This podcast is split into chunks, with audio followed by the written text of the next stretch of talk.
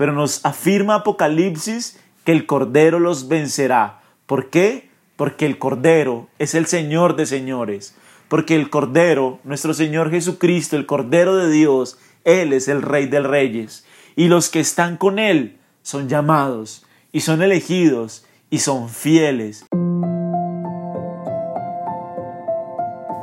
Verso a verso, un programa de Iglesia Bíblica Gracia en Cristo.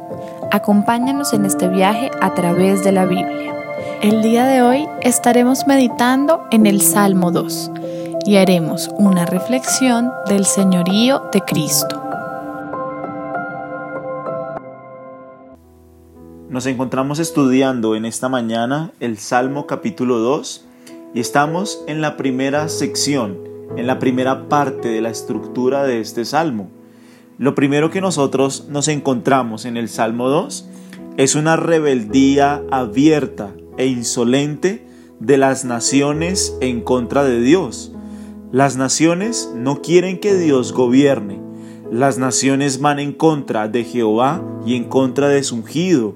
Las naciones no quieren el gobierno de Dios, no quieren el señorío de Dios, por tanto, hay esta rebeldía abierta, donde los pueblos se juntan, donde las personas se juntan para ir en contra de Jehová y en contra de su ungido. Es lo que nosotros vemos en la primera imagen y en la primera descripción que el salmista nos habla de las naciones rebeldes, de personas rebeldes, de personas que tienen una naturaleza pecaminosa y no quieren que el Rey Santo, que el Rey justo de toda la tierra gobierne sobre sus vidas.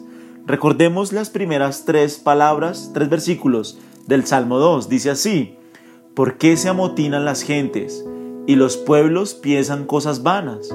Se levantarán los reyes de la tierra y príncipes consultarán unidos contra Jehová y contra su ungido, diciendo, rompamos sus ligaduras y echemos de nosotros sus cuerdas. Entonces, si nosotros leemos la primera parte del Salmo 2, nos encontramos con esa imagen, con esa descripción, naciones rebeldes, naciones que quieren ir en contra de Dios, que quieren ir en contra del rey. No quieren que Jehová y no quieren que su ungido gobiernen. Son las palabras de las personas. Las personas se amotinan, se juntan por multitudes, y nos dice el versículo 1, estas personas piensan cosas vanas y, se van a unir en contra de Jehová y en contra de su ungido. Y van a decir, como lo vamos a estudiar en esta mañana, en el versículo 3, rompamos sus ligaduras y echemos de nosotros sus cuerdas. Entonces miren, en el último audio nosotros recordamos que la palabra ungido hace referencia al Mesías, a nuestro Salvador, al Rey que ha nacido, a nuestro Señor Jesucristo. Él es el ungido de Jehová, Él es el Rey de Israel, Él es el que viene del linaje de David. Aquí en el Salmo nosotros encontramos esta preciosa promesa del Rey que ha de venir.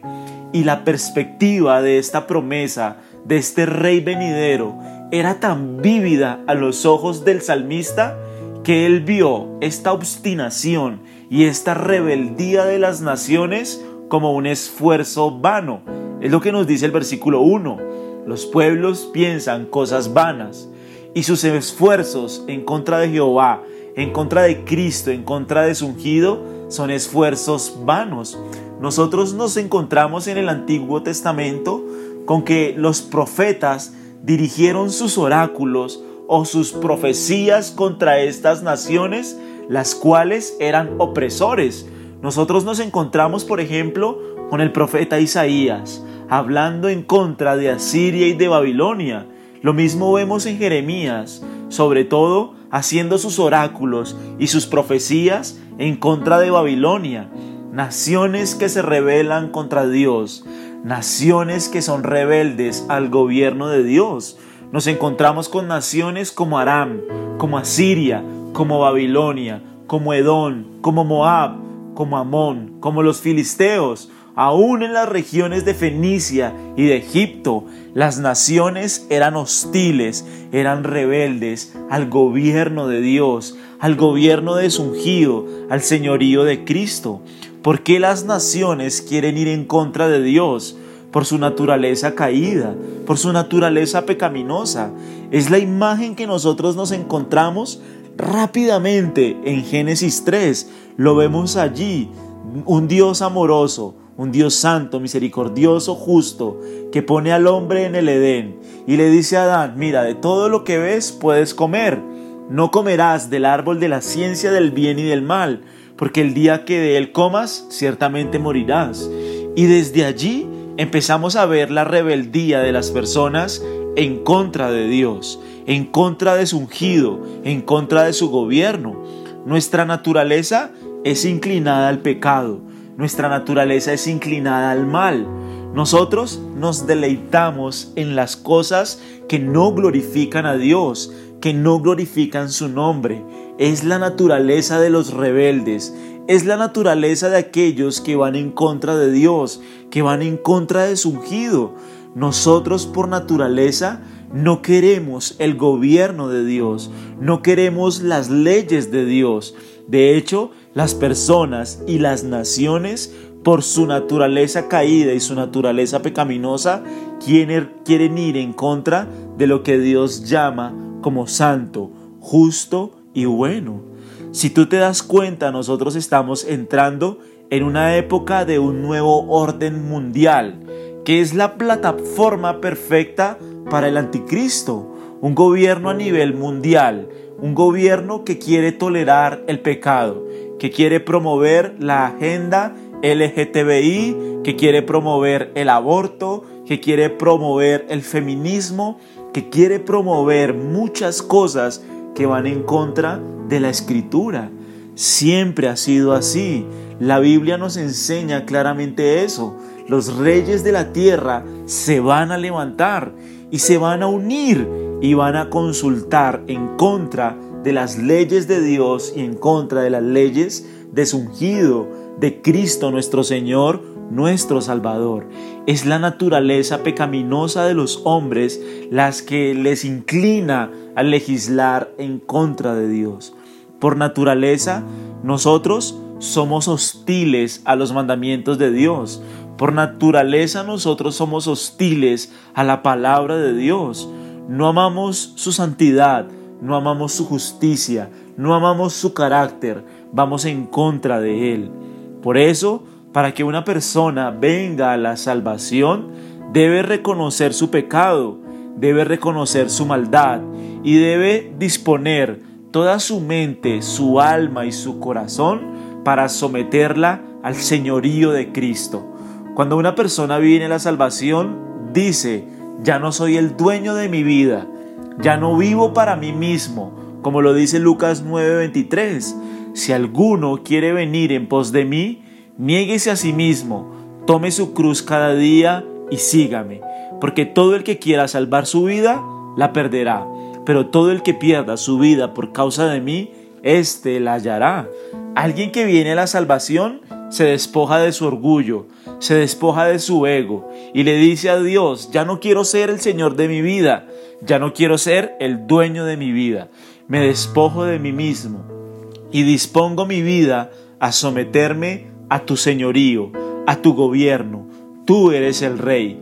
Ya no quiero ser un rebelde, quiero someter mi vida a tu voluntad y a lo que dice tu palabra. Miren, la iglesia primitiva en la era patrística, los padres de la iglesia, la iglesia del primer siglo, señaló a Herodes, a Pilato, a los romanos e incluso los judíos como rebeldes contra el ungido, contra nuestro Señor Jesucristo, cuando conspiraron juntos para quitarle la vida a Jesús. Miren lo que dice el apóstol Pedro en Hechos 4 del versículo 25 al 28.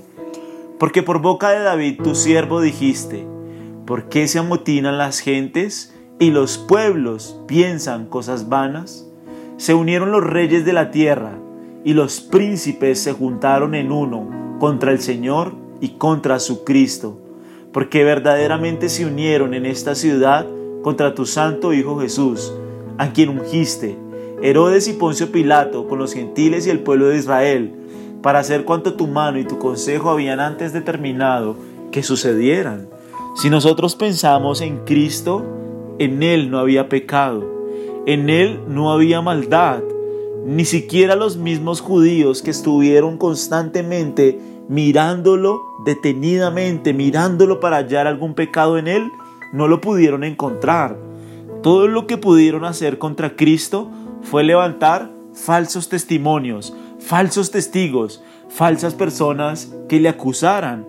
De hecho, el mismo Pilato dijo, en ti no hay pecado, pero lo aborrecieron. ¿Por qué causa lo aborrecieron? Por la verdad, por ser el Cristo, por predicar la verdad, por predicar el pecado, por predicar el arrepentimiento, por predicar el perdón de pecados, por afirmar ser Dios. Por eso lo mataron. Y es la hostilidad que nosotros encontramos. De hecho, miren, en la época de Jesús, Herodes y Poncio Pilato estaban discutiendo. Eran enemigos y ellos para la muerte de Jesús se unieron, se amangualaron, llegaron a ser amigos con tal de matar a Jesús. Lo mismo sucedió con las corrientes religiosas de la época. Los fariseos, los saduceos, no se llevaban bien entre ellos, pero se unieron para matar a Cristo. Entonces vemos esta hostilidad contra Dios, vemos esta hostilidad contra su ungido. Entonces miren, los profetas, el Señor Jesús y los apóstoles son todos testigos de que las naciones se levantarán contra Dios y se levantarán contra su Mesías, mientras la era mesiánica, el reino milenial, los mil años donde el Señor venga y gobierne, espere su plenitud. Miremos por ejemplo algunas profecías que nosotros encontramos en la Biblia acerca de la liberación futura de Israel. Así dice el versículo en Mateo 24, versículo 7, porque se levantará nación contra nación y reino contra reino, y habrá pestes y hambres y terremotos en diferentes lugares, nos advierte el Señor. Así será el final de los tiempos, así será en las últimas épocas. Habrá pestes, terremotos, hambres, plagas, virus. Mira lo que dice Lucas 21:10. Entonces les dijo, se levantará nación contra nación y reino contra reino. Así es el final de los tiempos. Así es el final de la época cuando nosotros esperamos la venida de Cristo. Así se tornará la hostilidad de las naciones. Miremos por ejemplo Apocalipsis 17:14. Pelearán contra el Cordero y el Cordero los vencerá, porque Él es Señor de señores y Rey de reyes, y los que están con Él son llamados y elegidos y fieles. Increíble. Las naciones en el final de los tiempos pelearán contra el Cordero, pero nos afirma Apocalipsis que el Cordero los vencerá. ¿Por qué? Porque el Cordero es el Señor de señores, porque el Cordero, nuestro Señor Jesucristo, el Cordero de Dios, él es el Rey de Reyes. Y los que están con Él son llamados y son elegidos y son fieles. Es la escritura, es la palabra de Dios. Mira Apocalipsis 19 del 14 al 21. Y los ejércitos celestiales, vestidos del lino finísimo, blanco y limpio, le seguían en caballos blancos. De su boca sale una espada aguda para herir con ella las naciones, y él las regirá, el Cordero, el Verbo de Dios las regirá con vara de hierro, y él pisa el lagar del vino del furor y de la ira del Dios Todopoderoso, y en su vestidura y en su muslo tiene escrito este nombre, Rey de Reyes y Señor de Señores. Y vio un ángel que estaba en pie en el sol, y clamó a gran voz diciendo a todas las aves que vuelan en medio del cielo, Venid y congregaos a la gran cena de Dios, para que comáis carne de reyes y de capitanes, y carnes de fuertes, carnes de caballos y de sus jinetes, y carnes de todos, libres y esclavos, pequeños y grandes. Y vi a la bestia, a los reyes de la tierra, y a sus ejércitos reunidos para guerrear contra el que montaba el caballo y contra su ejército. Pero mira el final de los enemigos de Dios, dice el versículo 20 y la bestia fue apresada, y con ella el falso profeta que había hecho delante de ella las señales, con las cuales habían engañado a los que recibieron la marca de la bestia y habían adorado su imagen. Estos dos fueron lanzados vivos dentro de un lago de fuego que arde con azufre, y los demás fueron muertos con la espada que salía de la boca del que montaba el caballo, y todas las aves se saciaron de la carne de ellos. Increíble.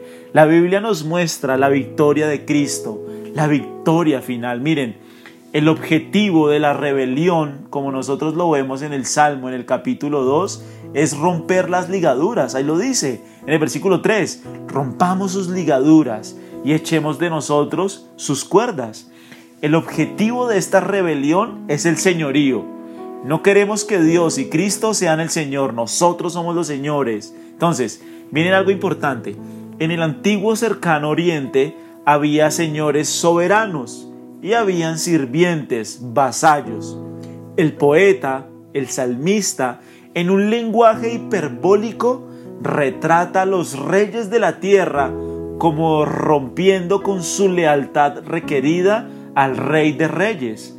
Cadenas y grilletes que encontramos en el versículo 3 se refieren a la manera en que se colocaba el yugo de un carro o arado en el cuello de los animales. Así, el yugo de la realeza de Dios no se rechaza simplemente, es un rechazo insolente, es un rechazo abierto. La imagen que nos describe el salmista es un rechazo hostil. Es lo que dice Jeremías 2.20, porque desde muy atrás rompiste tu yugo y tus ataduras y dijiste, no serviré. Con todo eso, sobre todo collado alto y debajo de todo árbol frondoso, te echabas como ramera. Es lo que dice el Señor en Jeremías 2.20. Ustedes rompieron su yugo, rompieron su señorío, rompieron su lealtad al rey. Es una ruptura abierta. Ellos no quieren que Dios gobierne, ellos no quieren que Dios reine. Los reinos de esta tierra se oponen por naturaleza al gobierno de Dios y de su Mesías. Realmente la Biblia nos muestra que estas personas no quieren someterse a Dios y no quieren someterse a su Mesías. Es increíble porque las naciones se están rebelando abiertamente contra Dios. Es lo que nosotros encontramos allí en el Salmo, en el versículo 3. Es una hostilidad abierta. No queremos que Él sea Señor, no queremos que Él gobierne, pero como lo dijo el apóstol Pedro en Hechos capítulo 2 versículo 36, sepa pues ciertísimamente toda la casa de Israel que a este Jesús, a quien vosotros crucificasteis, Dios le ha hecho Señor y Cristo. Cristo está en su trono, Cristo gobierna, Cristo es el Señor de señores. Las naciones se quieren rebelar, pero Cristo sigue gobernando, Él sigue sentado en su trono, Él es el Señor. Por más hostilidad que la iglesia encuentre en el mundo, Jesús nos prometió algo. Yo edificaré mi iglesia y las puertas del Hades no prevalecerán contra ella. Él es el Señor, Él es el ungido, Él es el Mesías, Él es nuestro Rey. Finalmente Él tendrá la victoria y a Él es toda la gloria y en esa esperanza esperamos nosotros, su iglesia. Quiero invitarte para que oremos en esta mañana. Padre, queremos honrar tu nombre, dar gloria a ti, reconocer tu señorío, tu soberanía, reconocer que tú estás sentado en el trono. Gracias por lo que nos enseñas a través de los salmos, a través de tu palabra que es tan viva, que es tan fresca, que es miel a mi paladar, que es dulce a mi alma, Señor. Te pedimos tu bendición en este día, en esta nueva semana, que tu gracia, Señor, nos acompañe y que podamos, Señor, vivir siempre para ti y siempre para la gloria de tu nombre. Te alabamos, te exaltamos, te bendecimos, damos gloria a ti y oramos en el nombre del Padre, del Hijo y del Espíritu Santo. Amén. Te invitamos a seguirnos en nuestras redes sociales. Nos encuentras en Facebook y en YouTube con el nombre Iglesia Bíblica Gracia en Cristo. Si este mensaje fue edificante para tu vida, te animamos a compartirlo con tus seres queridos. Dios te bendiga.